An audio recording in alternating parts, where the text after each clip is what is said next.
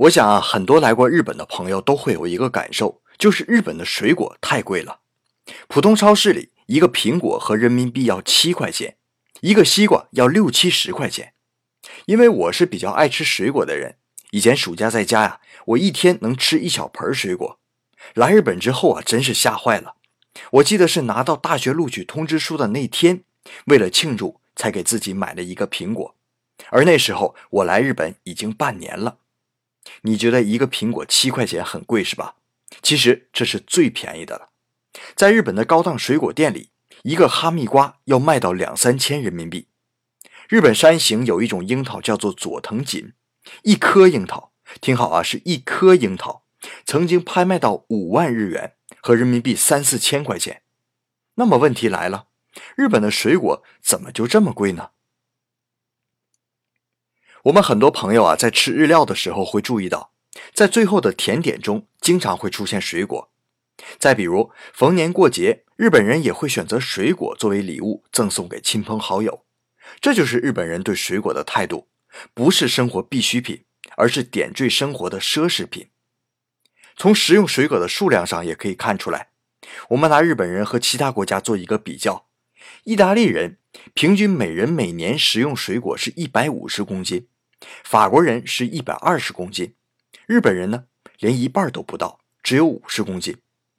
欧洲人呢食用水果多是有理由的，欧洲的水源多数含高矿物质，不太适合直接饮用，而含有丰富维他命的作物又很少，所以啊维他命高又有水分充足的水果，比如说葡萄就特别受人青睐，而葡萄啊受季节限制比较大。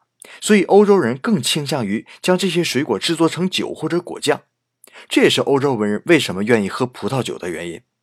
所以啊，欧洲人把水果当成日常的必备食物，种植量也就很大。比如和日本面积差不多的法国，水果农户有五十一万家，而且平均每户农场面积有三十公顷。而日本呢，据日本农林省啊是显示，日本种水果的农户只有七万四千户。才是法国的八分之一，而且每户的种植面积只有两公顷，只是法国的十五分之一。水果的种植啊，不像水稻和玉米，水果多数在山上，还需要嫁接和剪枝等技术，机器很难做到。而且日本的水果种植多数是小家庭规模，所以为了提高经济收益，只能寻求单个商品卖高价。像我们前面所说的，一个哈密瓜卖两三千块钱，为什么？就是因为果农们把一颗哈密瓜秧上的其他瓜苗全都剪掉，只留一颗苗，因为一颗苗的全部养分都集中在这一个瓜上，所以培育出来的瓜也就格外的香甜，价格也就格外贵了。因为他把其他剪掉的瓜的隐藏成本都加在了里面，这就是日本水果贵的秘密，因为自然环境所限。